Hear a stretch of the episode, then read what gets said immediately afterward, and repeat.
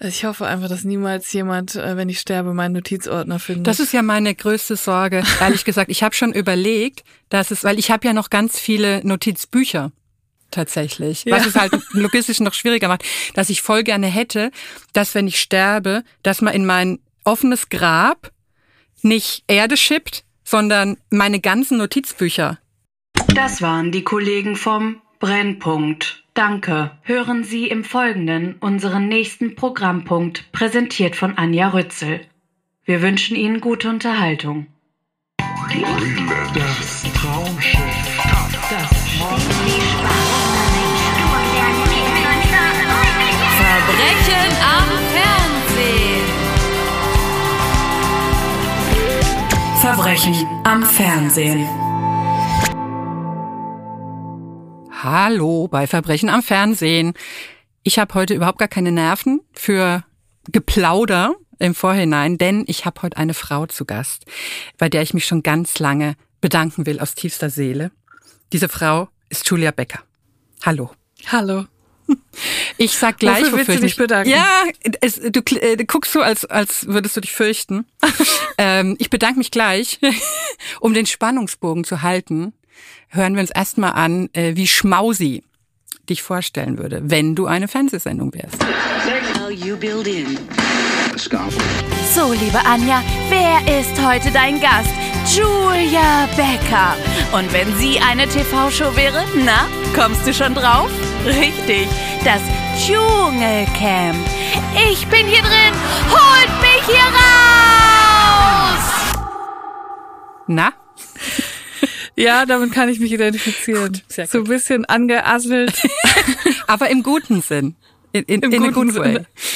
aber trotzdem gucken wir alle gerne mal hin. Genau. Und ähm, angeasselt ist auch schon das Stichwort eigentlich, weil ich äh, bin so glücklich, dass du oder dass ihr in eurem Podcast Drinnies die Institution der Türhose erfunden habt. Und in meiner Welt kommt ja täglich quasi, also nicht auf der Straße auf euch zu, aber klingelt oder wirft in den Briefkasten Danke schreiben und sagt Danke, das hat, äh, das ist mal ein Lifehack, der wirklich einer ist. Ist das so? Ich finde es auch, ich, mir hat's geholfen, also seit es die Türhose bei uns im Haus gibt, bin ich beruhigter. Also nochmal zum Verständnis, das Ja. ist eine Hose, die wir in die Nähe der Haustür, der Wohnungstür gelegt haben, beziehungsweise inzwischen hängt sie.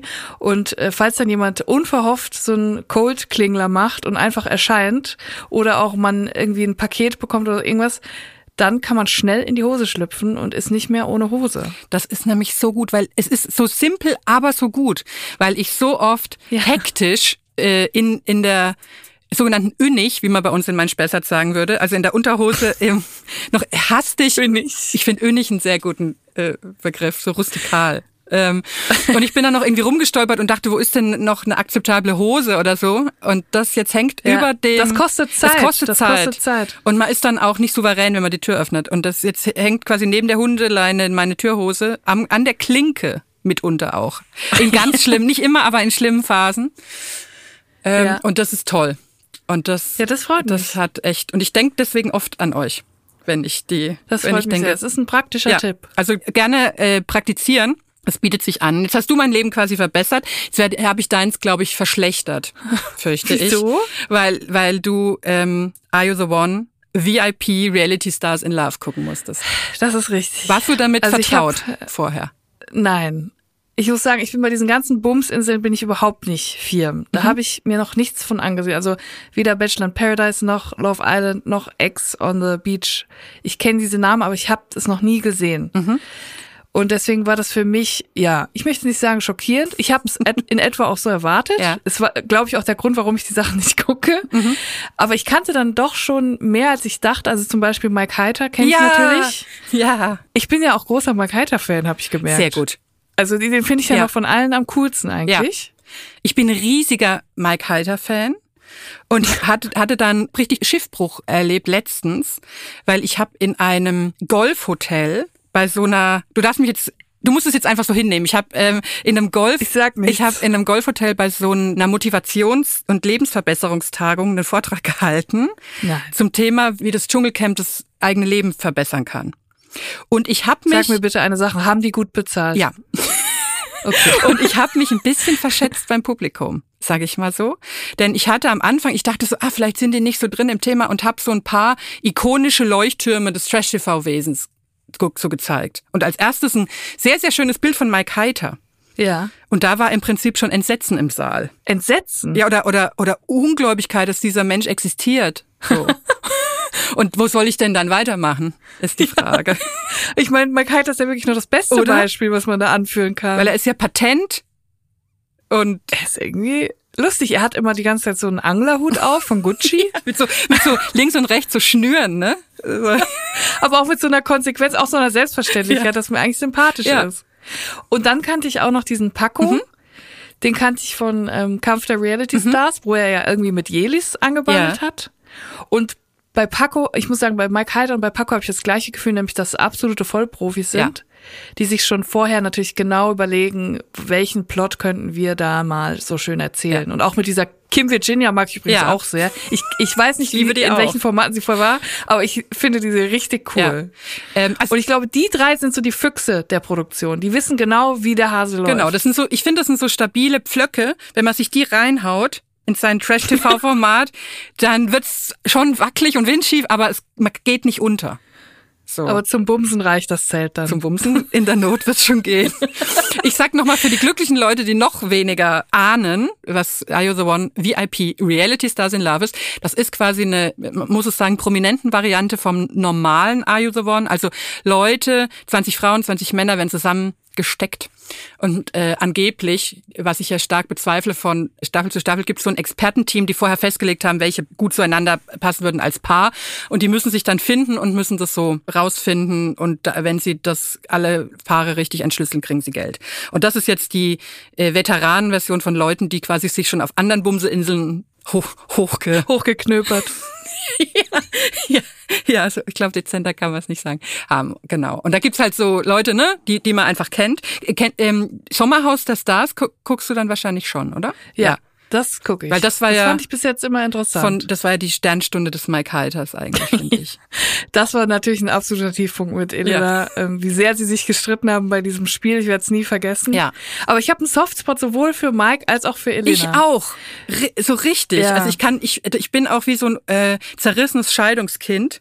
Ich könnte gar nicht sagen, in welcher Restmasse ich nach der Trennung bleiben würde. Bist du, würdest du eher lieber in seiner Freundesgruppe sein oder in ihrer? Ich glaube, das ist schwer zu sagen. Also ich glaube schon, dass Mike cool ist und auch als Vater und so, aber ich glaube, der ist so ein, ja, der ist, der ist noch zu sehr am, am rum, rumhühnern. Mhm. Ich glaube, der ist nicht, der ist bestimmt nicht so zuverlässig und Elena Mira ist bestimmt mega die Übermutter. Ja. Aber ich, ich kann es auch nicht so richtig beurteilen. Ich weiß nicht, aber ich glaube, deren Kind geht's genauso ähnlich wie dir. Also, die haben ja auch ein Kind Ja. und ich glaube, es ist kompliziert Ja. alles bei denen. Ja, aber ich glaube wirklich, wenn ich auf so eine längere Zugfahrt oder auf irgend so was organisatorisches gehen müsste, wo man, wo man irgendwie darauf angewiesen ist, dass jemand auch hartgekochte Eier oder sowas einpackt für unterwegs, würde ich mich auf Elena eher. Voll. Oder? Aber wenn du in den Europapark fahren willst, dann fährst du mit Mike Heiter und der legt dann so 5000 Euro für einen Tag auf den Tisch und sagt, kauf dir alles, was du willst. stimmt halt. Aber es macht er nur einmal im Jahr und den Rest des Jahres ist er halt, geht er halt nicht ans Telefon. Aber genau so ist es, ne? Aber will, und dabei lieben wir sie beide, nämlich. Deswegen. Herrlich. Weil wir zum Glück nicht ihr leibliches Kind Richtig. sind. Wir sind Wahlverwandte, einfach nur. Ähm, So genau. Und was ich interessant finde, ist, dass der Mike Heiter jetzt schon in den ersten Minuten der ersten Folge dieser äh, irgendwie so eine äh, rhetorische Wandlung hingelegt hat, finde ich. Ich finde, es klingt so, als hätte er sich ein paar gute Lines schreiben lassen, die er aber total überzeugend liefert, oder? So ganze Sätze, auch mit so ein bisschen mit Pointe und so. Voll. Ich finde, der, der wird auch von Show zu Show besser. Ja. Also das letzte Mal, als ich den gesehen habe, ich weiß gar nicht, wo das war. Bestimmt im Sommerhaus. Ja. Und da war der ja irgendwie so ein, ja, so ein, so ein Klotz irgendwie. Ja. Der war irgendwie so komisch, so stumpf. Ja, so Aber der hat duldsam jetzt, einfach glaube ich, nur, ne? komplett, ich glaube, der hat jetzt wirklich den Dreh raus, wie, auch wie Fernsehen funktioniert Ja. und auch wie Geschichten erzählen funktioniert. Und Ja. das ist ein Vollprofi. Und ich glaube, wenn du den in der Sendung dabei hast, da hast du alles, da hast du Spaß. Die, die Knöperei auch. Also ich war auch geschockt, wie schnell die da einfach zugange sind Ja. miteinander. Ja. Der Wahnsinn. Ich glaube ja, dass sich das Prinzip Bumseinsel jetzt nahezu wund skaliert hat. Weil das einfach, es geht ja, also es war ja irgendwie, äh, hallo, wir kennen uns seit drei Stunden, jetzt aber mal hier ran. So. Also so schnell habe ich das noch nirgendwo Ja. gesehen. das geht ja gar nicht mehr schneller eigentlich. Ja, ne? Shakira, und dieser Bruder von Kelvin, Marvin. Ich denke immer, ich will immer Melvin sagen. Also die, den finde ich ja, Melvin und Kelvin, die Bumsebrüder. also den finde ich ja auch ja. ganz schlimm. Ja, vor allen Dingen, er hat die, Den finde ich ganz der schlimm. Bruder von Calvin Klein, muss man dazu sagen. Also der quasi auch eine Ikone, muss man, ne? Kann man sagen. Man kennt ihn. Aber ist der nicht auch ganz schlimm, Doch. der Bruder? Also Er ist schlimm. Ja, ne? Ja. Der, das das ist, ist schon schlimm. der hat nur eine, da denke ich mal, der hat nur eine Hose, nämlich diese Leopardenhose. Und er hat nur eine Art, so zu sein. Das ist. Und, ähm, Ja. und äh, Shakira heißt, ist natürlich Christina Shakira. Ach Also- so, Christina Ja, Shakira. ja, man kennt sie als Christina Shakira oder wie sie sagt, ich bin Christina besser bekannt als Shakira. Was ich halt, was ich halt auch eine gute Vorstellung. Das finde ich auch so geil, diese Namen. Also dann sagt sie, ich, ich bin, heiße Christina, aber man kennt mich als Shakira. Oder die andere sagt, ich heiße Marie, aber mein Party-Alter-Ego ist Patricia. Aber das ist, ich, ich liebe das. Ich würde auch gern sagen, hallo, ich bin Anja Rützel, aber ich, man kennt mich besser als Madame Chouchou. So. mein Einkaufs-Edeka-Alter-Ego ist Ursula. Das ist toll. Aber ich meine, ich, das ist, ich irgendwie, weiß ich nicht. Es gibt ja immer mal wieder so kleine Momente, wo das aufbricht, wo ich denke, ich bin weit davon entfernt, das Leben dieser Leute führen zu wollen. Aber so manchmal haben Ja. sie sowas, wo ich denke, das ist eigentlich smart. So. Ja, das, das begegnet einem aber immer wieder so Momente, wo man denkt, ach, eigentlich sind die, eigentlich sind die ganz cool. Ja. Und dann bricht es aber wieder so ein, indem sie dann so sagen, ja, also ich bin jetzt 20, aber ich will jetzt schon einen Freund haben und ich will dann heiraten und zu Hause bleiben, mich um die Kinder kümmern und äh, der Mann soll dann arbeiten. Und dann wieder so, oh, Ja. Dann ist alles wieder mit dem Arsch eingerissen. alles eingerissen. Aber ich finde auch, und das ist ja, ich weiß gar nicht, wie sie hieß, Paulina? Die das mit Die der Hausfrau, so die die Hausfrau werden möchte, ja. Genau. Paulina. Und also nicht, Paul, dann hat nicht die gesagt- Paulina äh, von Ex on the Beach, sondern eine Paulina, die mir bisher nicht bekannt war. Ja, und dann hat sie gesagt, dass sie 20 ist und da war ich geschockt. Und ich finde halt wirklich, bei solchen Formaten sollte es ein Mindestalter geben von 25 wenigstens. Ja. Also die ist irgendwie 20. Da, mit 20 hab, war ich noch in der Schule. Ich bin ja einmal sitzen geblieben, mit 20 habe ich Abitur Ja. gemacht. Sie nicht, glaube Wenn ich zu diesem Zeitpunkt, wenn ich zu diesem, das weißt du nicht. Ich weiß es nicht. Wenn ich, Ich- zu, ich- wenn ich zu diesem Zeitpunkt auf eine Knöperinsel gegangen wäre, ne? Ja. Ich sag dir, als, also heute bin ich 32, ich, ich würde mich in Grund und Boden schämen. Und ich finde auch, man sollte denen die Chance geben, noch ein bisschen zu leben, bevor sie auf so eine Insel gehen. Ja. Erst ein Leben aufbauen, bevor man es wegwirft. Vielleicht. Aber wir meinen das überhaupt gar nicht so, also ich meine es gar nicht überhaupt so, na, meine ich das so negativ? Ich weiß es nicht. Wir haben ja eben, du hast ja eben schon gesagt, Kim Virginia, zu der hast du auch Sympathien. Und, Ja. äh, und da hat mein Burgtheater-Ensemble hat mal ihre äh, Vorstellung nachgefühlt, möchte ich sagen. Da hören wir mal rein, um so ein bisschen in den Vibe reinzukommen. Euer schlimmster Albtraum ist da. Mein Name ist Kim Virginia. Ich bin 21 Jahre alt und zwar für immer. Man kennt mich von der Bachelor von Temptation Island und Bachelor in Paradise ganz kurz. Kriege ich einen gute Nachtkuss? Die Kim ist auf jeden Fall ganz gefährlich.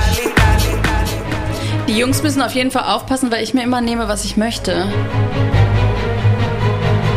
Bei mir brauchen wir auf jeden Fall nicht den Spruch Are you the one? I am the motherfucking one. Meine Taktik ist auf jeden Fall heiß aussehen, mich ab und zu mal ein bisschen dumm stellen. Das funktioniert immer ganz gut. Ich, es ist schon eine interessante Frau auch. Ich lieb sie. Ich finde, die hat ein gesundes Selbstbewusstsein und sie sieht auch heiß aus und sie Ja. ist auch nicht dumm. Das merkt man halt Nee. auch. Ja. Und ich glaube, die hat sie, also meine Theorie ist so ein bisschen, dass sie sich mit Paco und Mike abgesprochen hat. Das da Mhm. jetzt irgendwie, ich, ich bin ja erst bei, ich habe ja erst vier Folgen gesehen, Ja. aber ich könnte mir vorstellen, dass da irgendwie noch so ein Triangle, ich, du hast schon mehr gesehen, Ja. oder? Ja, ja, sie springt so ein bisschen hin und her. Und, Ja. und Mike findet das so semi und will sie Ja. dann eigentlich abschießen, aber so ganz kriegt das halt auch nicht hin, weil er, glaube ich, schon auch instinktiv fühlt, dass das die, die, die unterhaltsamere, bessere Wahl ist. Ja. Also das, das sagst du aber auch was mit dem abgesprochen. Das ist einer der Punkte, der, ähm, den ich dieser Sache vorwerfe. Ja. Weil das ist jetzt ja, es sind ja alles Leute, die zusammengekehrt sind aus allen möglichen Formaten. Und ich habe das Gefühl, ich krieg hier, ich steig hier ein. Also mir geht's ein bisschen so, wie als ich mal eine Raubkopie, als man noch ähm, Serien auf, DV äh, auf CDs gebrannt hatte, so. Damals. Damals in meiner Kindheit, da habe ich mal gekriegt ähm, ne, so eine Raubkopie von Gossip Girl. Und ich habe das äh, äh, angeguckt und dachte mir, das ist ja hochkomplex. Wieso, äh, es soll für Jugendliche sein? Ich verstehe überhaupt gar nichts. Bis ich gemerkt habe, das war in der falschen Reihenfolge gebrannt und ich bin bei Folge 11 eingestiegen. Und da dachte ich mir, was man da alles, was da alles impliziert wird. So ein Arthouse-Film. Ja, wirklich, wo ich so dachte, jetzt, es fängt in so einem Swimmingpool an, wo ich dachte, da, man muss die Beziehungen erkunden miteinander, es wird nur angedeutet, dann war ich ganz erleichtert. Ja, schön wär's, Schön wenn das wär's. irgendwie so wäre, ne? Und so kommt mir das aber vor, als steige ich in Folge 11 ein, weil so viel irgendwie schon über Instagram und OnlyFans und sowas im Vorhinein angebahnt wird, dass man Ja. so denkt, ähm, die, die, die, die verheimlichen uns ganz viel, was wir eigentlich wissen müssten. Finde ich auch. Und auch dieser Beef zwischen Kim Virginia und Christina Shakira. also da habe ich auch nicht verstanden. Die wollten dann auch keine Details, die wollten nicht ins Detail gehen, Ja. aber es war irgendwas mit OnlyFans ist da vorgefallen und dann haben sie sich gegenseitig Hure genannt Ja. und man weiß aber auch nicht so richtig warum. Und ich hatte das Gefühl, wenn ich jetzt Bachelor in Paradise und Love Island oder irgendwas gesehen hätte, wüsste ich das Nee, vielleicht. das reicht leider auch nicht. Man muss halt, das, so. das ist es ja, es ist so zeitintensiv, dass man wirklich die ganze Zeit zwischen den Formaten noch Instagram alles bearbeiten muss. So. Und ich mache schon viel. Ich mache schon Ja. echt. Also ich mache da, ein Fulltime-Job. ich mache da teilweise mehr als für, ich sag mal, echte Recherchen. in anderen Belangen, das muss ich äh, selbstkritisch anmerken, aber man kommt nicht hinterher, einfach, Ja. weil nicht alles offengelegt Ja. wird und das finde ich zunehmend nervig an diesen Formaten, wo so äh, was so Viertverwertungs-, Fünftverwertungs äh, Sachen sind von Leuten. Ja. Aber ich habe jetzt noch eine generelle Frage. Also, Ja. was einem natürlich direkt auffällt, ist, die sehen immer alle fickgeil Ja. aus. Und zwar wirklich, die Männer sind alle trainiert, die haben, sind alle am Pumpen, außer vielleicht dieser eine, der immer meditiert, das habe ich auch nicht so richtig verstanden, was der da macht. Und die Frauen sind alle irgendwie im Stripperin-Style Ja. oder Onlyfans, mindestens.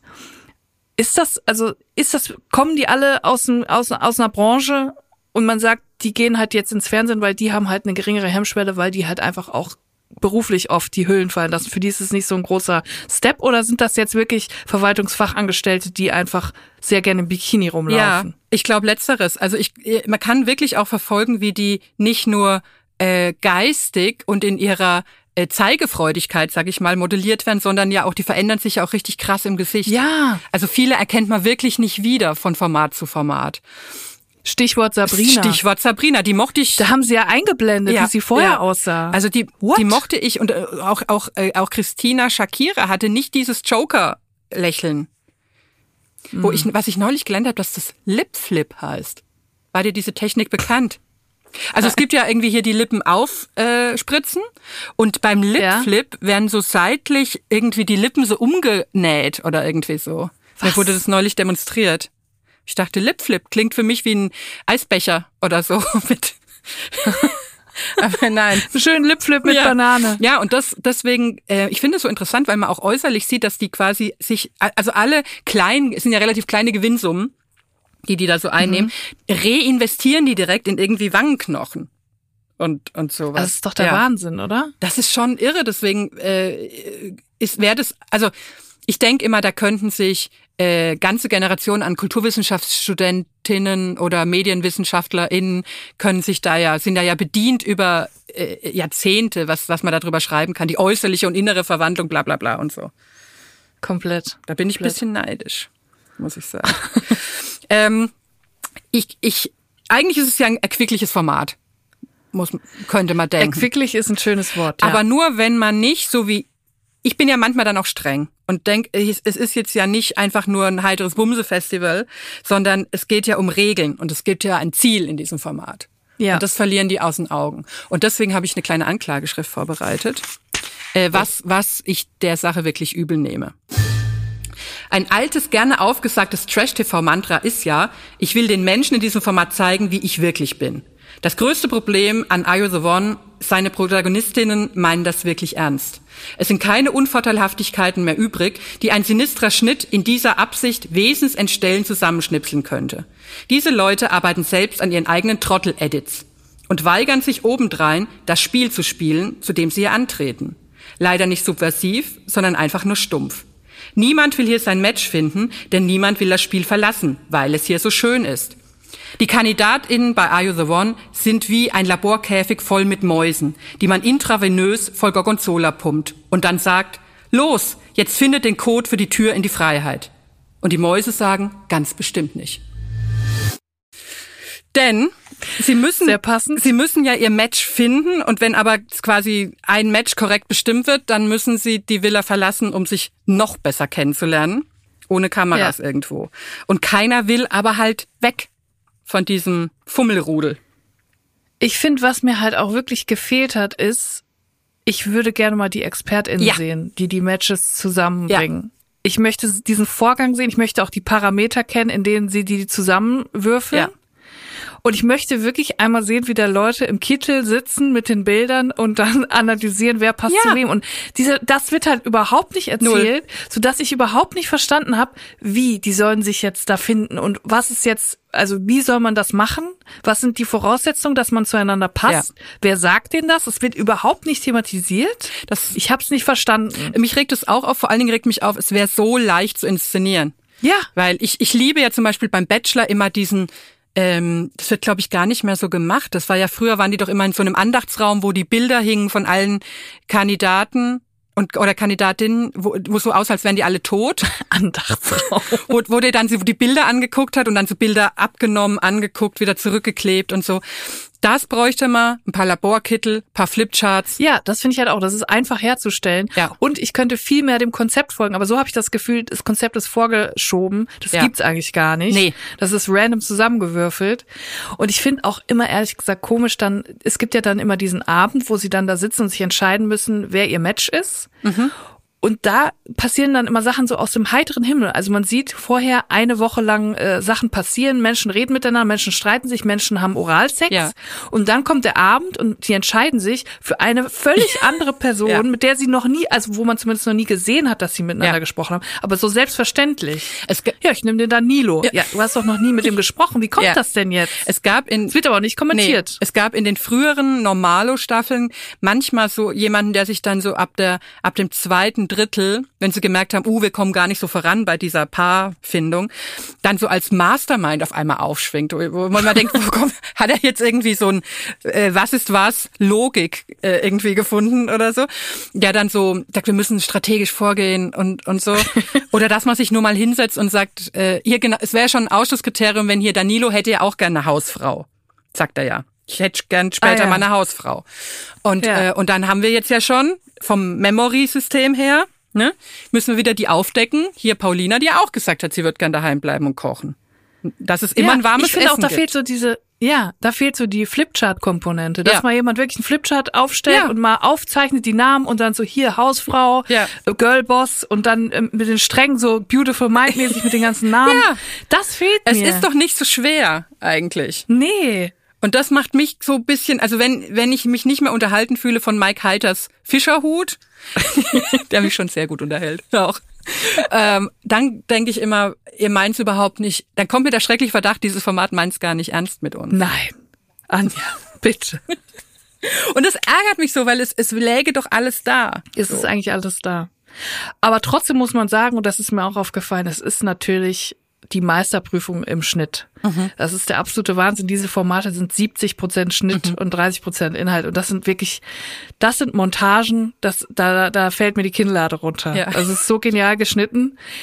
Auch Sachen zusammengeschnitten, die offensichtlich nicht eigentlich im Originalkontext zusammengehören, aber dann so zurechtschneiden und dann mit der passenden Musik. Und das ist einfach so genial. Ja. Ich möchte bitte alle Cutter Ja. loben, die diese Formate zum Leben erwecken. Weil ich glaube, das ist gar nicht so einfach, diese ganzen 24 Stunden pro Tag zu sichten, Ja. was sie da miteinander machen. Ja, und vor allen Dingen, Und dann zu entscheiden, wer ist interessant. Und ich liebe ja auch, wenn, ähm, wenn jemand was behauptet und dann gleich durch den Schnitt widerlegt wird, was er behauptet. Also wenn, wenn Paco sagt, er wusste ja gar nicht vor der Rummacherei, dass Paulina erst 20 ist und dann irgendwie noch zu haben, Moment mal, wir haben doch hier irgendwo noch, hat er das doch mal gesagt und dann Ja. zu zeigen, nein, er hat das natürlich Voll. sehr wohl gewusst und es war ihm angeblich egal. Oder auch wie Paulina gesagt hat, du hast mir gesagt, du kommunizierst das, bevor du mit einer anderen rummachst. Hat er so gesagt, hä, kann ich mich gar nicht dran erinnern. Dann so Throwback, sie haben über was ganz anderes geredet und sie sagt so, gut, dann kommunizieren wir jetzt besser und dann äh, funktioniert das alles. Komplett vage, einfach. es, Es wäre ja so ein bisschen tatsächlich mein Traum, ne? Einmal so von einer so einer äh, Staffel das komplette Material zu haben. Ja, ja. Wie schön muss Ich es würde sein? dann auch so gerne mal mit, einfach mitreisen oder nur Ja. um die Bauchbinden zu schreiben, Ja. würde ich dann mitreisen und vor Ort sein. Wichtige Aufgabe. Und dann, ich will das auch einfach mal sehen. Ich möchte einfach mal selber sehen, was echt ist und was nicht. Ich Ja. möchte es selber, weil ich würde mich schon als medienkompetent einstufen und ich weiß es nicht. Nee, man kann das nicht. Ich finde, Man kann's nicht sagen. Man hat manchmal Theorien, aber einmal wirklich komplett und, und sei es Ja. jetzt nur, man sieht mal einen kompletten Tag und eine komplette Nacht Ja. oder so. Das wären, das wären Jungmädchenträume, die erfüllt werden könnten, wenn jemand sich Vielleicht sollten wir erklärt, einfach hier mal- zeitgleich mal äh, in die Nähe reisen, in ein, ein Resort. und einfach so Wir zwei und mit so einem Trenchcoat und so, und so einem Feldstecher. und sind einfach so da mit unserer Zeitung, Nachtsichtgerät. Zeitung mit Löcher reingeschnitten. So. ja. Ja, ich finde schon interessant. Und ich finde es auch ganz interessant, wie sich das entwickelt hat und wie schnell das plötzlich eskaliert ist mit diesen Montagen im Schnitt. Mhm. Und ähm, auch im Vergleich zu damals, und da kommen wir noch zu meiner Sendung, Ja. die ich mitgebracht habe, von Big Brother von 2005. Ja. Das ist das komplette Gegenteil. Ja. Da wurden die sich einfach sich selbst überlassen, da wurde nichts geschnitten. Die waren dann einfach da und die haben sich auch über lange Strecken einfach nur gelangweilt und man hat ihnen dabei zugesehen. Das ist noch ganz anderes Fernsehen gewesen. Wir können ähm, gerne gleich dazu kommen. Ich würde jetzt schnell Ja. noch hier äh, Are You the One VIP Reality Stars in Love. Ich zwinge mich auch immer, das komplett aufzusagen, weil ich das so schön finde, abzuurteilen. Und ähm, ich, ich glaube ja, es ist an sich, also wenn man dieses Expertenteam installieren würde, einfach. Ja. Gerne Ja. auch einfach erfundene Leute. Gerne, Gerne auch, auch einfach uns. Ge ja, bitte. bitte. Wirklich, gerne Jetzt haben wir's doch. Da, da, wir haben Im Kittel. wir haben, ich hatte, mir steht es gut. Ich hatte als Moment, ähm, weiß steht mir sehr gut. Moment, sehr lustig, weil wir sitzen hier beide in schwarzen Oberteilen, deswegen. Ich hatte Moment, ich bin mega hot in weiß. Das Ich fällt mir jetzt gerade auf. Jetzt pass auf, ich, ich hatte sogar schon Klemmbretterfahrung. während, ähm, während dem Studium hatte ich so einen kleinen Felix Krull-Moment. Ähm, da hatte ich, also ich habe da damals Kulturwissenschaften, Rhetorik studiert und hatte aber einen Nebenjob, wo man möglicherweise dachte, ich wäre Medizinstudentin. Ich habe das so nie gesagt, aber es wurde irgendwie angenommen. Du hast es ausgestrahlt. Ich habe das ausgeschaltet und ich habe in der Augenklinik ähm, so ähm, habe ich so Leute angeblendet in dunklen Zimmern, um zu gucken, ob die noch genug, ob die noch genug Sehfeld, ob die noch genug se- sehen, um Auto fahren zu können noch. und dann hat der Arzt gesagt, was machen Sie hier? Gehen Sie raus. Denn ich habe Geld bekommen dafür. Ich so Do Dr. Postelartig. Und da wirklich, naja, auf jeden Fall hatte ich da so einen langen weißen Mantel und so ein Klemmbrett, wenn ich die Leute aufgerufen habe. Und ich habe das geliebt, so durch die Gänge zu gehen, wenn der Mantel dann so weht. Das würde ich, Also du könntest dann da im Prinzip die Leute anblenden. Ja. das könnte ich übernehmen. Aber ich sehe das Ja, auch. finde ich gut. Wir wären ein super gutes Team dafür, weil wir haben ja, auch ein Ja. Gefühl dafür, wirklich, wer matchen könnte. Wir wären, glaube ich, echt auch super gute Matchmaker. Komplett. Ich bin jetzt auch in der Facebook-Gruppe Ich kann Flipchart. Und da, das ist der Hammer. Da tauschen sich Leute aus über ihre Flipcharts. Und da, ich bin da voll drin jetzt in der Materie. Bei, also bei Sachen Flipchart, da kannst du mich engagieren. Aber merkst du, Zeichnung, 3D-Zeichnen, Was? Buchstaben 3D-mäßig zeichnen, ausmalen, äh, mit Aquarell teilweise von sogar. Hand aber. Alles mit echten Hand, alles. Stiften so. Mit echten Stiften. Ja, aber ich meine, wo, äh, Entschuldigung mal, da greifen unsere Kompetenzen komplett Ich seh's ineinander. Doch auch vor mir. Ich sehe es doch vor mir, wie wir in diesen Formaten dann plötzlich auftauchen mit der Brille so auf der Nasenspitze und uns dann so austauschen. Ja. Also ich würde mal sagen, ähm, wenn das noch äh, nachgebessert wird, es ist ja nur eine letztendlich kleine Schönheits ähm, Makulatur, die Ich mache noch einen Lipflip. Ich wäre auch bereit. Ich würde mich hinreisen lassen. Wir investieren auch in uns und dann, dann lasse ich das Format jetzt mal glimpflich davon kommen, würde ich sagen. Okay? Ja. Sozialstunden. Sehr gut. Äh, haben wir das auch? Wissen wir auch, wo, auf welchen Inseln wir äh, demnächst äh, anzutreffen sein werden? äh, du hast eben schon gesagt, du hast ein, äh, ich hasse ja ein bisschen das Wort, aber ich nenne es trotzdem so Guilty Pleasure mitgebracht. Also was, was du liebst, obwohl man auch Es sagen ist nur könnte, Pleasure. Es ist nur Pleasure. Sagen wir es, wie ja. es ist. Es ist nur Pleasure. Big Brother, das Dorf. Viele Leute wissen gar nicht mehr, was das ist. Ja. Zu Recht. Ja. Das ist ein Format, was 2005 ausgestrahlt wurde. Und ich habe es sehr vermisst und ich bin wirklich sehr lange auf intensive Internet- und dann auch Darknet-Recherche gegangen und habe dann, bin dann irgendwann über meine anonyme Quelle an eine Festplatte geraten mit allen Staffeln Big Brother seit Staffel 1, Was? inklusive ähm, Promi Big Brother. Nein. Ich habe jetzt eine Festplatte, die Nein. ist Gold wert. Wirklich, Nein. doch. Doch, wirklich. Ich hab sie. Ich hab sie alle. Ich, Es gibt Personen, die alle, alle Folgen damals auf Premiere war das noch, aufgezeichnet haben. Ja. Aber das, das ist ja das Bernsteinzimmer. Ja, das, Das ist der Bernstein-Container.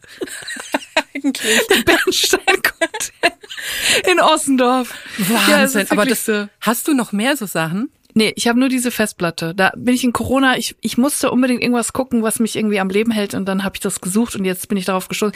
Ich habe auch ähm, bisher nur diese eine Staffel von Big Brother von der Festplatte geguckt. Also das andere habe ich mir noch so ein bisschen aufgespart für die nächste Pandemie, Ja. wenn dann irgendwann noch mal was anderes kommt. Ich stelle mir so vor, wie die, wie die in einem sehr großen, sehr hohlen Baum hinterlegt wurde.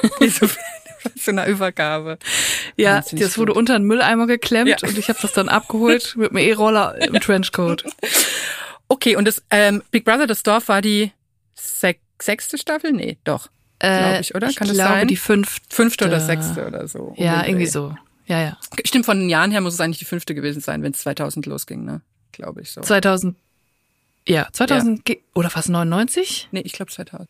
Okay, ja, dann die fünfte Staffel. Genau, und es ist lustigerweise auch die letzte Staffel, die ich noch komplett geguckt habe. So, Ja. ich glaube nahezu jeden Tag. Ja, bei mir auch. Und das war das Prinzip, genau, kannst du vielleicht kurz äh, das Dorfprinzip. uns Das Dorfprinzip war, dass die Staffel ging ein Jahr lang. die, die haben da wirklich in einem kleinen Dorf gelebt. Es gab drei Bereiche, den armen Bereich, den mittleren Bereich und den reichen Bereich. Und es gab sogar drei Arbeitsstätten. Jeder hatte einen Job. Die waren aufgeteilt auf der Bauernhof, da gab es auch echte Kühe und andere Tiere ähm, mit so einem richtigen Feld, was sie da beackern mussten und die mussten auch Zäune bauen, also so ziemlich heftig eigentlich. Ähm, dann gab es noch eine Kfz-Werkstatt und es gab ein Modeatelier. Und jeder hat, jedem wurden dann Job zugeteilt und dann war einer immer Chef und dann gab es immer Krise, wer darf jetzt Chef sein und halt die üblichen Jobsachen dann. Genau, und wenn man irgendwie sein Ziel nicht erreicht hat, dann wird man de wieder degradiert oder so, ne? Genau, man hatte dann Wochenziel in jeder Arbeitsstätte und dann mussten die, keine Ahnung, vier Hektar Kartoffeln ernten oder so. Und wenn sie das nicht geschafft haben, dann haben sie halt keine Punkte gekriegt. Und wenn sie Punkte bekommen haben, dann haben sie eine Belohnung bekommen. Und ähm, kannst, also ich muss ja wirklich sagen, ne, nachdem du gesagt hast, äh, du du bringst es mit, habe ich mir noch mal die, dachte ich mir, wer war denn da noch mal alles drinne? Und habe mir so Gesichter angeguckt, Fotos von den Kandidaten und Kandidatinnen und dachte mir bei so manchen, also ich hatte in meinem Leben komischerweise schon viele WGs bis zum gewissen Ja. Punkt, wo ich dachte, es geht unter keinen Umständen mehr. So. Ja. Und wenn du mir, glaube ich, so eine Auswahl machen würdest von Leuten und würdest mich fragen, also so nachts um drei wecken, anblenden und sagen, guck mal hier, we, mit wem hast du zusammengewohnt und wer war bei Big Brother das Dorf? Ja. Dann hätte ich, glaube ich, manchmal Probleme im ersten Reflex. Weil ich gemerkt habe, so diese Ja. Leute kamen einem, man war denen schon irgendwie nah. Komplett. Und wenn man dann da reinguckt, es ist wirklich, es ist wie eine Zeitkapsel. Es ist, du bist dann wieder, also ich war zu dem Zeitpunkt 14 und ich bin wieder 14 und ich sitze abends vor Fernseher und gucke Big Brother das Dorf und für mich war das das Aufregendste. Und im Nachhinein denke ich so, wow, wie sehr haben sich auch unsere Sehgewohnheiten geändert seitdem. Also das war ja wirklich unglaublich lang, also ich habe mich da auch wirklich, ich habe alle über 300 Folgen nochmal geguckt und 150 davon waren bestimmt extrem langweilig. Ja. Aber die Sachen, die passiert sind, die sind einfach, das ist Legende, was da passiert ist. Also, Ich, ich fand so krass, dass wo ich in dem Moment, wo ich die Leute gesehen habe, die Fotos, hatte ich teilweise die Stimmen wieder im Kopf. Ja. Gerade von Bettina zum oh, Beispiel. Bettina, oh Gott, Bettina. Bettina und Marco, da sind wir schon direkt beim Thema. Alter, also die beiden waren beide auf ihre Art extrem toxisch und man muss dazu sagen, Bettina und Marco sind im Haus zusammengekommen und dann aber auch direkt so all in, ich liebe dich und ich will mein Leben mit dir verbringen und dann aber auch jeden Tag extrem gestritten, sich gegenseitig angeschrien. Alle anderen waren so genervt von denen, die haben sich den ganzen Tag nur angeschrien und dann haben die doch tatsächlich am Ende noch im Haus geheiratet an Weihnachten. Stimmt, in der Autowerkstatt, oder? Oder nicht? Da wurde so, da, wurde so eine kleine Kapelle aufgebaut und Bettina kam auf ein Pferd rein. Das stimmt. Ich konnte das, ich konnte, ich konnte das alles nicht glauben. Das stimmt, du hast recht. Die kam auf dem Pferd rein. Noch lange vor ist- Mark Terenzi, oder? Bevor Mark Noch Terenzi am Strand äh, war das davor oder danach? Wahrscheinlich war es so ungefähr die gleiche so ein Zeit. Trend bisschen. Ja. Fernsehhochzeit nur auf dem Klepper. Es war ganz schlimm. Und Bettina und Marco hatten auch einmal den schlimmsten Streit, weil Marco eine Latzhose angezogen hat. Und Bettina war so sauer auf Marco, weil sie gesagt hat, du ziehst jetzt keine Latzhose an, das sieht so peinlich aus. Dann haben die sich so gestritten. Und die Leute, die die da mit denen wohnen mussten, die taten mir einfach so leid. Die waren so anstrengend. Aber da war so das erste Mal, glaube ich, dass Leute im Fernsehen, beim Reality-Fernsehen gecheckt haben, was sie tun müssen, um Sendezeit zu kriegen. Weil sie gemerkt haben, indem sie immer wieder streiten und sich versöhnen und streiten und alle nerven und immer Drama machen, sie wurden jede Woche weitergewählt. Und dann Ja. haben sie, glaube ich, einfach, sind sie dabei geblieben. Es war Ich- so anstrengend. Ich erinnere mich an eines, es ist so lustig, wie man dann so Flashbacks irgendwie hat, wenn man die Gesichter hat. Ich, ich Ja. erinnere mich an eine Szene, da wurden die beiden, auch lustig, äh, die Live-Shows moderiert von äh, Oli P. Ja. Und, glaub, und Ruth Ruth Moschner. Moschner. am Anfang und dann noch Jochen Brendel, Brendel, keine Ahnung, der war immer mega fies. Jochen ben Bendel. Bendel. Jochen Bendel, ja. Und, und da gab es so ein, so ein äh, Beliebtheitsvoting. Und da konnten Ja. Betty und Marco gar nicht fassen, dass sie Platz eins und Platz zwei waren und lagen Ja. sich einander umklammernd auf dem Bett. Ich sehe das noch so vor mir. Und, Ja. und, und da haben sie, glaube ich, so kapiert. Ich glaube, dass es wirklich war, dass das so eine, ich glaube, da hast du völlig recht, dass das so eine, so eine, so ein Moment war, wo noch ein bisschen Restunschuld verloren gegangen ist. Bei so Ja. Trash-TV-Menschen. Ja, voll. Man konnte das da alles so in Zeitlupe mit beobachten, wie das alles so auch bei denen so gerattert hat im Kopf. Okay, vielleicht ist es ganz gut, wie wir es machen. Und jetzt machen wir einfach weiter so. Und man hat auch, ich habe denen das auch null abgenommen, diese Beziehungskiste. Die waren beide, fanden sich beide auch, glaube ich, so ein bisschen scheiße. Ja. und haben das dann einfach so gemacht, haben dann da auch wirklich geheiratet, auch standesamtlich. Also die sind dann auch wirklich aus dem Dorf raus und haben dann mit ihren Familien, also nicht zu fassen. Ich glaube, die haben sich auch direkt danach getrennt. Ja. Und auch, auch so eine andere Liebesgeschichte. Es gab so viele extrem gute Liebesgeschichten, zum Beispiel Giuseppe und Ginny. Ja. Giuseppe war so der absolute Frauenheld im Haus. Alle Frauen standen auf Giuseppe. Es war so richtig krass und der war aber so mega hard to get. Der war so ein bisschen Danilo-mäßig. So, ähm, ja, ich brauche eine Frau, äh, die muss mir gefallen und die muss irgendwie schüchtern sein und süß und lieb und und das war dann irgendwie so, alle wollten den, aber keiner hat ihn bekommen, außer Genie, die dann über einen langen Zeitraum mit ihm erst eine Freundschaft aufgebaut hat, die auch, die, die ich auch geliebt hat, die war ganz süß, die war aber auch erst 19. Ja. Also die war extrem jung.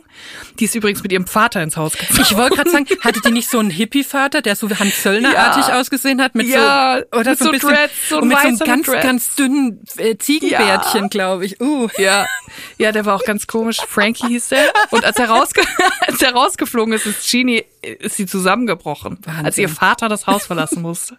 Naja, jedenfalls ist sie dann mit Giuseppe wirklich zusammengekommen. Und die beiden, ich habe ja dann noch ein bisschen Recherche betrieben, die beiden haben danach zwei Kinder bekommen. Die waren Mhm. Wahnsinn. verheiratet und haben Haus gekauft. Gut, sie sind jetzt nicht mehr zusammen. Aber Giuseppe, da muss ich sagen, wenn Giuseppe heute 20 wäre, ne, Ja. der wäre sowas von auf Love Island. Ja. Das ist einfach ein, der Inbegriff von Love Island, der Typ. Das stimmt, man könnte den auch rein optisch, also das war so ein bisschen die Zeit, wo, wo man so mehrfarbige Frisuren hatte, ne?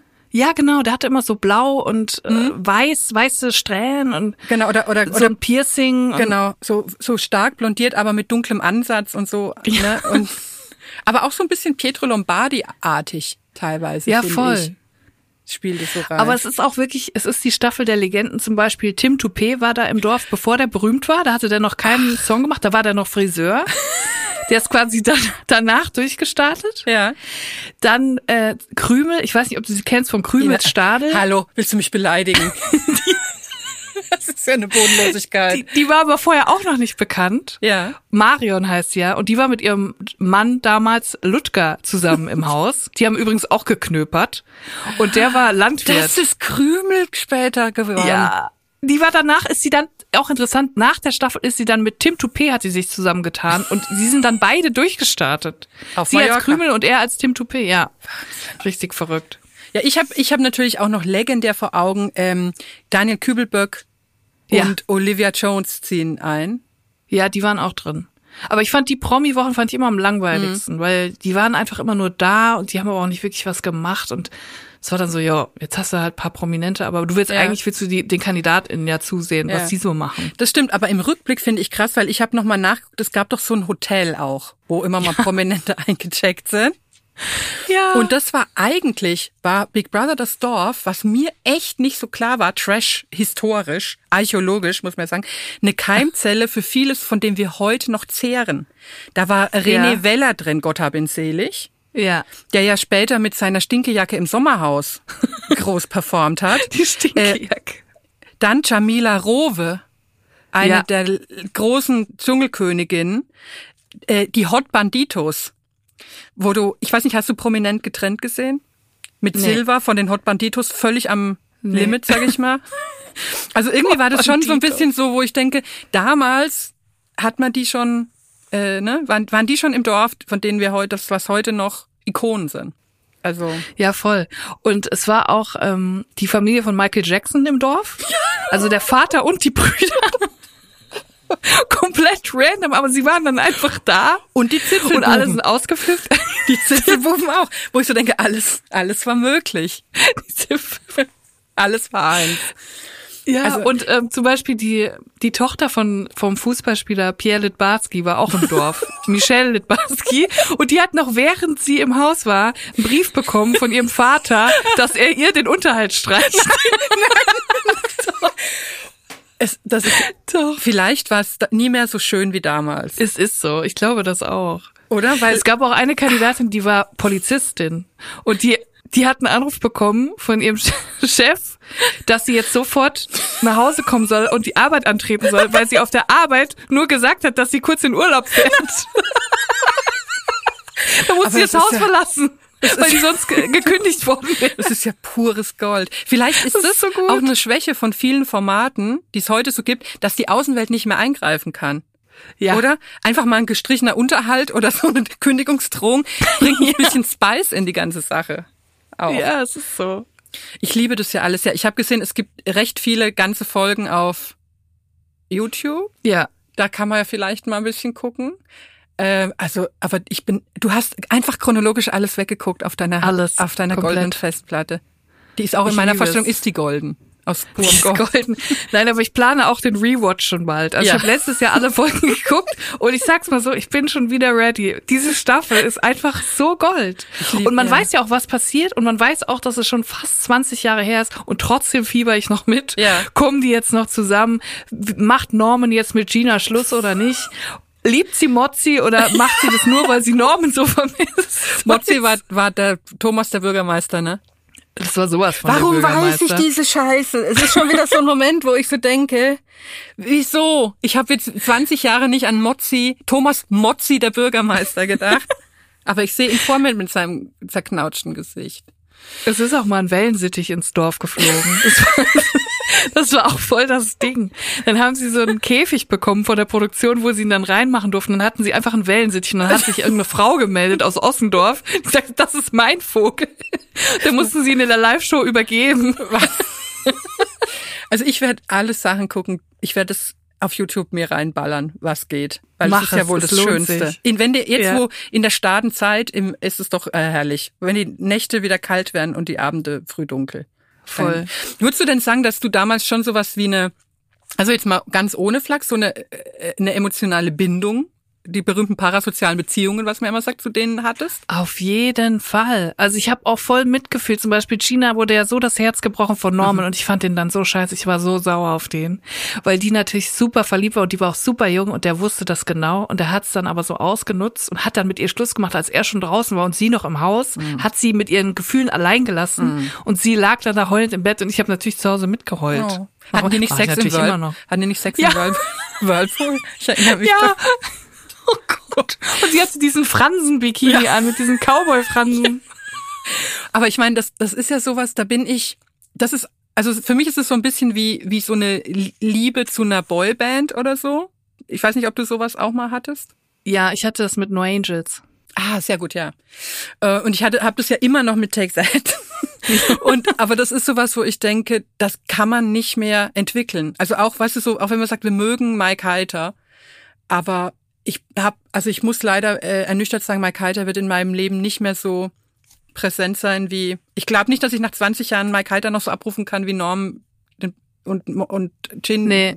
Gina und Thomas und so. Glaube ich auch nicht, aber ich glaube, das liegt auch am Alter. Also Ja. ich glaube, wir waren einfach jünger und dann ist das einfach anders. Also man lässt die Leute vielleicht dann noch mehr an sich ran und irgendwann wird man ja älter und dann checkt Ja. man auch, es ist auch irgendwie nur Fernsehen oder das ist nur Musik und Ja. ich glaube, Jugendliche heute lassen auch ihre Bands, also die Swifties lassen auch Ja. Taylor Swift Ja. so nah an sich ran. Ja. Und dann irgendwann in 20 Jahren werden die das wahrscheinlich auch so sehen. Ja. Naja, du hast mich nicht gesehen. Äh, vor, ein paar, vor ein paar Wochen im Hyde Park bei Take That. Möchte ich Ach mal so. sagen. Ja, ja, ja. Es ist, es Sind ist die so- wieder zurück? Die waren ja nie weg. Also die waren ja nur kurz weg. Ach die waren ja so, nur kurz weg, aber die, na, die waren ein paar Jahre weg. Aber jetzt sind sie Nur ja nur noch 30 zu dritt. Jahre. Aber immer noch, äh, äh, man kann immer noch gut äh, weinen und äh, kreischen. Das geht. Aber Robbie ist nicht dabei. Nein, der stört aber auch nur. Der bringt eine Unruhe. der bringt eine Unruhe. Ich war großer Robbie Williams-Fan Ja? früher. Ja. Ja. Der hat alles Wer ist dein gemacht. Favorite? Jason, der ist aber auch nicht mehr dabei. Jason, das ist so wie Howie von Backstreet Boys. Ja, aber Jason, der war, der hat, der hatte Tiefe. Ich kenne den gar nicht. Ich weiß gar nicht, wie der aussieht. Der Aber hat- ich kenne das auch nur der Mark Schönste. und Robbie. Ja. Ja. Naja, nee, aber ich, ähm, ich finde nämlich, dass dieses Big Brother das Dorf und unsere Erinnerungen daran so ein Gegengewicht, ein schönes sind zu dem, dass man sagt, es ist doch wirklich alles nur totaler Dreck. Also, dass einem sowas äh, auch, also ich, was, was so eine Konstante hat, was du wirklich jeden Abend gucken kannst und wo, was auch so eine unglaubliche Historie hat, äh, wo du, wo du über Leute, über die du mehr weißt oder die mehr Historie äh, haben für dich als dein eigenes Dorf oder so. Also b- bei mir gilt es, glaube ich, so. Das finde ich ist ja so, äh, das ist ja eine Wohligkeit, das kann man ja auch mal anerkennen. Dass Voll. sowas auch Und es war natürlich auch der Zeitraum. Ne? Es, es lief ein ganzes Jahr. Also es ist eine wahnsinnig lange Zeit. Und du lernst die Leute ja dann doch schon irgendwie sehr kennen, weil die Leute können sich auch nicht ein Jahr lang verstellen. Und wie Ja. gesagt, damals wurde es auch nicht so zurechtgeschnitten, sondern Ja. es wurde halt einfach die Kamera draufgehalten, so Ja. wie sie halt waren. Und dann hast du halt schon das Gefühl, dass du die Leute kennst Ja. nach einem Zeitraum. Also spätestens nach drei Monaten hatte ich das Gefühl, dass es irgendwie, dass Ja. ich da auch wohne. Ja, ich glaube, das war wirklich Peak Big Brother, so auch von den, Ja. vom Personal her. Und deswegen äh, werde ich jetzt hier völlig ähm, unkonventionellen Freispruch Sehr gut. erwirken, möchte ich Das sagen. hatte ich ja, das hatte ich sehr gehofft. ja, ja, nee, da kann ich nicht. Da kann ich nicht. Also ich, äh, ich mache mich, ich mache mich da bereit für den ebenfalls den Rewatch. Ich werde mir das alles zusammenscharren aus YouTube. Ich habe gestern noch mal auf YouTube in eine Folge reingeguckt und es war direkt so eine richtige geniale Folge, wo Marco von Bettina sich fast mit Giuseppe geprügelt hat, weil Gi Otto und Giuseppe will immer nur Ascher hören in der Bar. Stimmt, die hatten auch Der eine will immer nur Bar. seine scheiß Musik anmachen und wenn dann mal Marco einen Rocksong hört, dann macht sich Giuseppe direkt darüber lustig. Und da gab es wirklich fast eine Schlägerei. Also mussten die Leute, Mozzi, der Bürgermeister, musste dazwischen gehen. Aber das waren halt auch noch irgendwie so putzige Beefgründe. Oder? Voll. Schon auch goldig. Naja. Good Times. Äh, ich sag hier freigesprochen und äh, ich kann alle ermuntern, auf YouTube danach zu suchen. Es gibt, Macht es. Es gibt einen Kanal, ähm, der sehr aufopfernd recht viele Folgen online Der, gestellt hat. der auch sehr viele Marienhof-Folgen online Du- gestellt hat. Ein guter Mensch. Ein sehr guter Mensch. Dass die guten alten Zeiten nicht immer so gut waren, sage ich jetzt in meiner Überleitungs-Königsschleife. Sehr gut. Ähm, sehen wir an unserem Cold Case.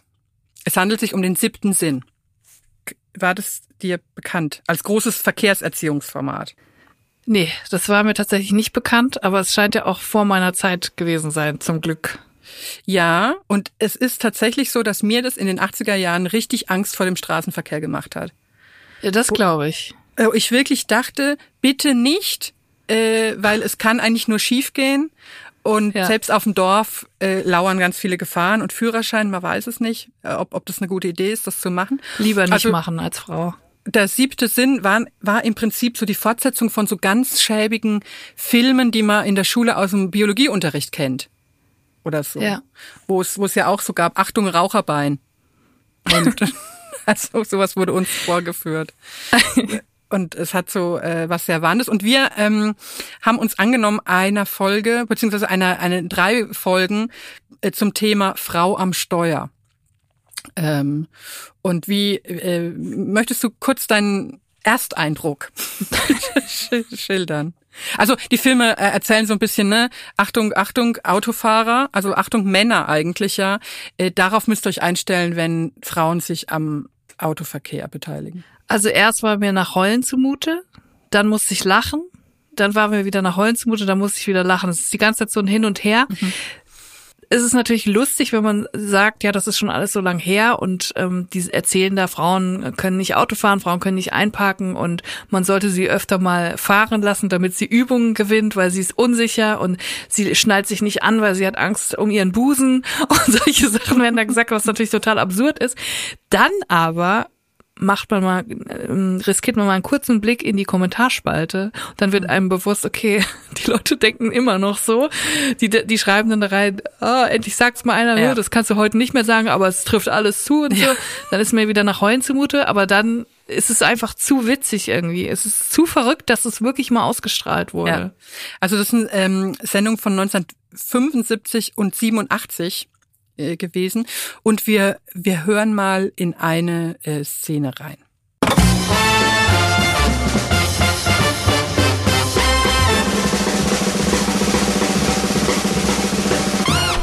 Es gibt jedoch falsche Verhaltensweisen, die besonders bei Frauen beobachtet werden. Zum Beispiel Nichtbeachten der Vorfahrt. Man erzählt sich zahlreiche Witze über Frauen, die sich bei dem Versuch, mit ihrem Wagen vorwärts oder rückwärts in eine Parklücke einzubiegen, rettungslos festgefahren haben. Endlich am Ziel und schon unvorsichtig. Bei Frauen überdurchschnittlich viele Unfälle beim Öffnen der Türen.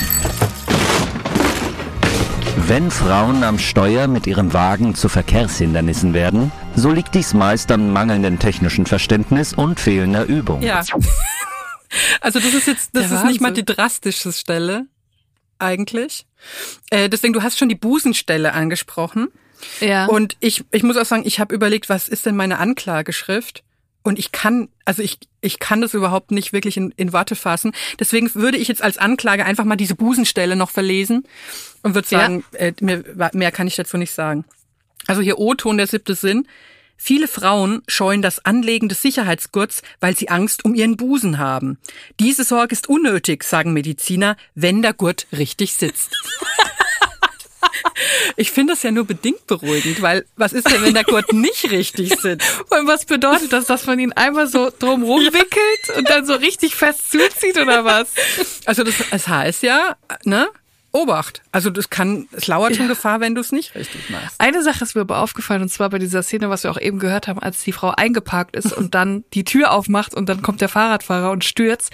Ich habe genau gesehen, sie hat erst nach hinten geguckt, mhm. sie hat ihn gesehen ja. und dann hat sie erst die Tür aufgemacht. Und da habe ich gesagt, yes, you go, girl. Freundchen, dich krieg ich. Hier, da drüben ist der Fahrradweg. Da drüben ist der Fahrradweg. so ist ja. ja, ja das Nein, stimmt. ist absurd, wirklich. Es ist wirklich absurd. Ich fand es sehr lustig. Ähm, es gab so eine Stelle, so ein praktischer Rat, ähm, dass wenn man also quasi kein technisches Vermögen hat und es ist eine Autopanne und man weiß als Frau gar nicht, was man machen soll, dann bietet sich an, dass man die die ähm, Motorhaube öffnet, um damit zu signalisieren Hilfe, Hilfe. Ja. Also das ist ja eine Situation, die ich aus meinem Leben sehr gut kenne, weil ich hatte früher ein Auto, als ich noch in Tübingen gewohnt hat und in Stuttgart habe ich gearbeitet. Und ich musste quasi jeden Tag hier auf der B27 fahren und ich hatte das Auto habe ich geschenkt gekriegt, weil es kaputt war. Also das war so ein, so ein Polo und der ist immer so 20 Minuten gut gefahren und dann ging er aus. Und das heißt, der ging ja. eigentlich jeden dritten Tag auf dieser Strecke, ging einfach das Auto aus. Und dann musste ich immer ranfahren und ich hatte aber so eine Routine und war gar nicht so nervös, weil ich musste immer entweder auf eine bestimmte Stelle am Motorblock hauen mit so einem Schirm oder, ähm, oder kurz überbrücken. Und dann habe ich wirklich mich hingestellt, aufgeklappt, ne, wie im siebten Sinn, und stand schon da mit meinem eigenen Überbrückungskabel und habe gewunken. Und dann haben Männer angehalten. Okay. Und waren auch, aber wollten dann immer schon, also die haben dann nicht geglaubt, ich habe gesagt, ich weiß, ich weiß, wie es geht, weil ich habe das ja routiniert, wusste ich ja, was Aber man dann wo scheinst du ja muss. einfach, dann scheinst du einfach sehr attraktiv zu sein, weil sie haben ja auch gesagt, dass Männer nicht anhalten, wenn die Frau nicht attraktiv ist. Ja, da ist, da muss man halt jetzt sagen, da haben sich vielleicht die Zeiten gewandelt, weil der siebte Sinn hat ja auch gesagt, man soll auch anhalten. Wenn's, wenn's alles nicht mehr auch wenn es so, eine hässliche Frau ist. auch wenn alles schon ein bisschen aus der Form geraten ist, dann kann man, soll man doch dann bitte. Ich meine, ich finde es irre, ne, dass das Das wirklich in den 70er Jahren ein, ein, ein Appell an Männer war in einer Verkehrserziehungssendung, zu sagen, bitte helfen Sie auch den Hässlichen. Auch, auch die Fregatten brauchen ihre Hilfe im Straßenverkehr. Ja, und auch dieses Jahr, Frauen schminken sich die ganze Zeit in ihrem Rückspiegel und dann wird die Ampel grün und sie guckt nur so mit ihrem Lippenstift und guckt nach hinten und winkt so mit dem Lippenstift. Huhu, ich habe einen ganz schönen Lippenstift. Das hat mir Ich aber so, wow. das hat mir richtig gut gefallen. So. Also diese Geste auch so, Entschuldigung. Und sie fährt auch immer mit hohen Schuhen und dann rollt sich der, der, der Teppich in ihrem Fußraum auf einmal zusammen, weil es mit hohen Schuhen passiert das nun mal. Ja, und das Maxi-Kleid wird in der Tür eingeklemmt und dann hat man keine Bewegungsfreiheit mehr. Ich finde es schon toll. Vor allen Dingen natürlich, es ist jetzt nicht überraschend, dass da nur Männer beteiligt waren, wie man ja im Abspann dann sieht, die das alles geschrieben haben. Ja. Aber ich da, das ist auch sowas, wo ich, ähm, wo ich mich gern mal hinbeamen würde. Also ne, wenn wenn immer im Fragebogen so die Frage ist, bei welchem historischen Ereignis wäre man gern dabei gewesen. So. Dann dann hätte ich gern das aufgeteilt in so eine Zehnerkarte, dass man nicht so was Historisches nehmen muss, sondern dass man auch sagen kann, ein einmal einfach nur eine Stunde da in diesem, ich sag mal Writers Room im weitesten Sinne sitzen. Wie Voll. die, wie die überlegen, was können, was machen Frauen denn noch Dummes? So. Rüdiger, denk doch mal nach, was könnte denn noch sein? Es, Ich würde mich gern zur Hochzeit von Bettina und Marco bieben. Im ja, Dorf. ja, in der Kapelle. Nochmal ganz kurz, das, das war aber nicht so eine Aufblaskapelle, ne? Nee, die haben das richtig mit Setdesign und so gebaut. Und we weißt du noch, wer die getraut hat? Oh, das weiß ich gar nicht mehr.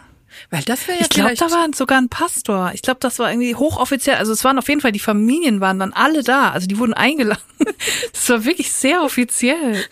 Weil ich, ich träume, also vielleicht wäre das auch mal ein schönes, eine schöne Extra-Folge, so die großen TV-Hochzeiten. Mhm. So neben der, hast du die Hochzeit gesehen bei Germany's Next Topmodel? Nee. M- Mit dem riesigen Murmeltier im Ist das Kostüm? die, die sich jetzt die Beine verlängert hat? Genau. Die kenne ich, ja. ja. Äh, Die hat im Murmeltierkostüm geheiratet? Nee, nee, aber die hatte so ein, ähm, die hatte so ein Plüschtier, Herbert, das so ihr Maskottchen war. Das war ein Murmeltier. Und deswegen kam zur, zur Hochzeit ein Mensch im Murmeltierkostüm, der einen Reisegutschein dem glücklichen Paar übergeben hat, während Heidi Klum sie getraut hat. Das ist der Wahnsinn. Aber ich kann dir auch noch einen, äh, einen Mindfuck erzählen. Und zwar habe ich, als ich das geguckt habe, habe ich noch in Neu-Ehrenfeld gewohnt. Das ist ja ganz in der Nähe von Ossendorf eigentlich. Und dann gab es eine Folge, ich weiß nicht, ob du sie noch kennst, sie heißt Anna. Und sie war ein äh, russisches Supermodel. Die war auch im Haus. Und die stand auch auf Giuseppe. Hatte die lange blonde Haare? Lange blonde Ja. Haare und war so ganz groß. Ja, ich habe sie komplett, ich habe sie leider sofort vor Augen, verdammt. Und die hat, eine, also man bekommt ja immer, jede Person hat einmal im Laufe ihrer Zeit dort eine Challenge, eine persönliche bekommen. Und die, wenn sie die bestanden haben, dann haben sie irgendwie, ich weiß gar nicht wie viel, das war 5000 Euro oder so, und top bekommen, die sie sicher hatten. Manche mussten dann Bungee-Sprung oder so machen mit Höhenangst oder so. Und ihre Challenge war es, den Führerschein zu machen. Und dann musste sie halt immer für diese, für diese Führerscheinlektion, für diese Fahrstunde, musste sie dann immer mit dem Auto aus dem Dorf rausfahren.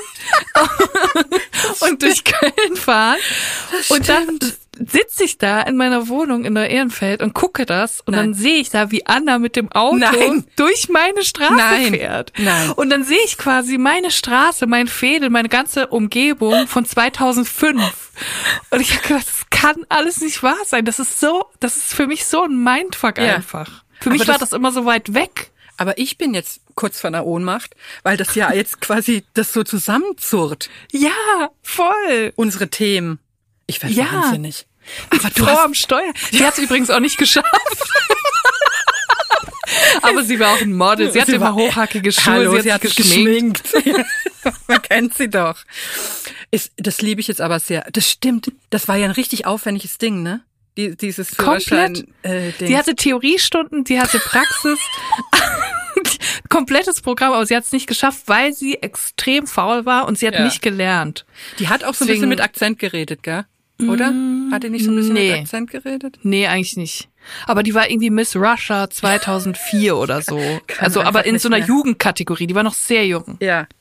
Ich kann einfach nicht mehr. Also das ist ja, ich, ich, ich glaube, das ist wirklich die größte Erkenntnis für mich heute ist, dass das komplette Giganten waren, die das Dorf gemacht haben. Die Produktion. Komplett. Es sind Giganten. Äh, Komplett einfach. Never forget, als Giuseppe einfach für eine Woche verschwunden ist und alle nicht wussten, wo ist der. Und der wurde einfach auf Produktionskosten eine Woche nach Teneriffa geschickt. Der durfte eine Woche Urlaub machen. Einfach so? Und niemand wusste, wo der ist. Die haben den einfach ins, in, in den, ähm, wie hieß der Raum denn noch? Auf jeden Fall in den Raum, wo man dann von Big Brother Ansagen bekommen hat, Ja. ge geholt und gesagt, so Giuseppe, du hast eine Minute Zeit, deinen Koffer zu packen und dann geht's los. Er wusste nicht, wohin es geht. Er hatte eine Augenklappe auf und er ist in Teneriffa rausgekommen und hat die Produktion gesagt, so und jetzt macht ihr eine schöne Zeit. Hier hast du einen Brustbeutel mit, mit 50 Mark. so geil. Ich meine, so Strippenzieher im Dorf, das wäre auch noch was für uns dann gewesen, ne? Komplett, ja. Oder? Ich will unbedingt diese Ansagen machen Ja. auch. Ja. Mega. Ich bin erschöpft. Ich, ich, ich würde sagen, an dem Punkt binden wir das ab. Ich, äh, ich mache hier noch kurz einmal äh, der Form halber den siebten Sinn rund. Ja. Prompt Knast. Und damit sind ausdrücklich die Kommentatoren unter den YouTube-Videos mit gemeint. Dieses 100%. Gesindel und Pack. So ist. Ähm, ich bin sehr glücklich. Das war wunderbar. Ich auch. Es war wirklich sehr schön. Ich, ich befürchte, dass ich nicht auf die kalten Winterabende warte, bis ich mir reinballer, was es auf YouTube zum Dorf gibt, sondern ich werde es vielleicht womöglich heute schon unternehmen. Und ich kann, Mach es. ich kann es allen raten. Es wird euer Leben nicht schlechter machen. Das kann man nicht über alles sagen, was hier besprochen wird. sehr pastoral. In diesem Sinne, ich danke dir sehr, sehr, dass du da warst. Danke für die Einladung. Ganz herrlich. Und ähm, tschüss. Tschüss. Das war Verbrechen am Fernsehen. Wenn euch der Podcast gefällt, freuen wir uns sehr, wenn ihr ihn weiterempfehlt.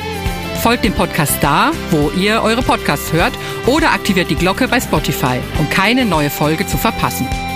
Bis nächste Woche.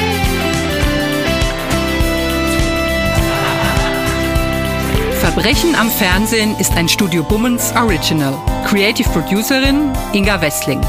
Produktion Laura Pohl. Executive Producer Konstantin Seidenstücker. Musik, Ton und Schnitt Christian Pfeiffer. Ein besonderer Dank an Thomas Schmidt.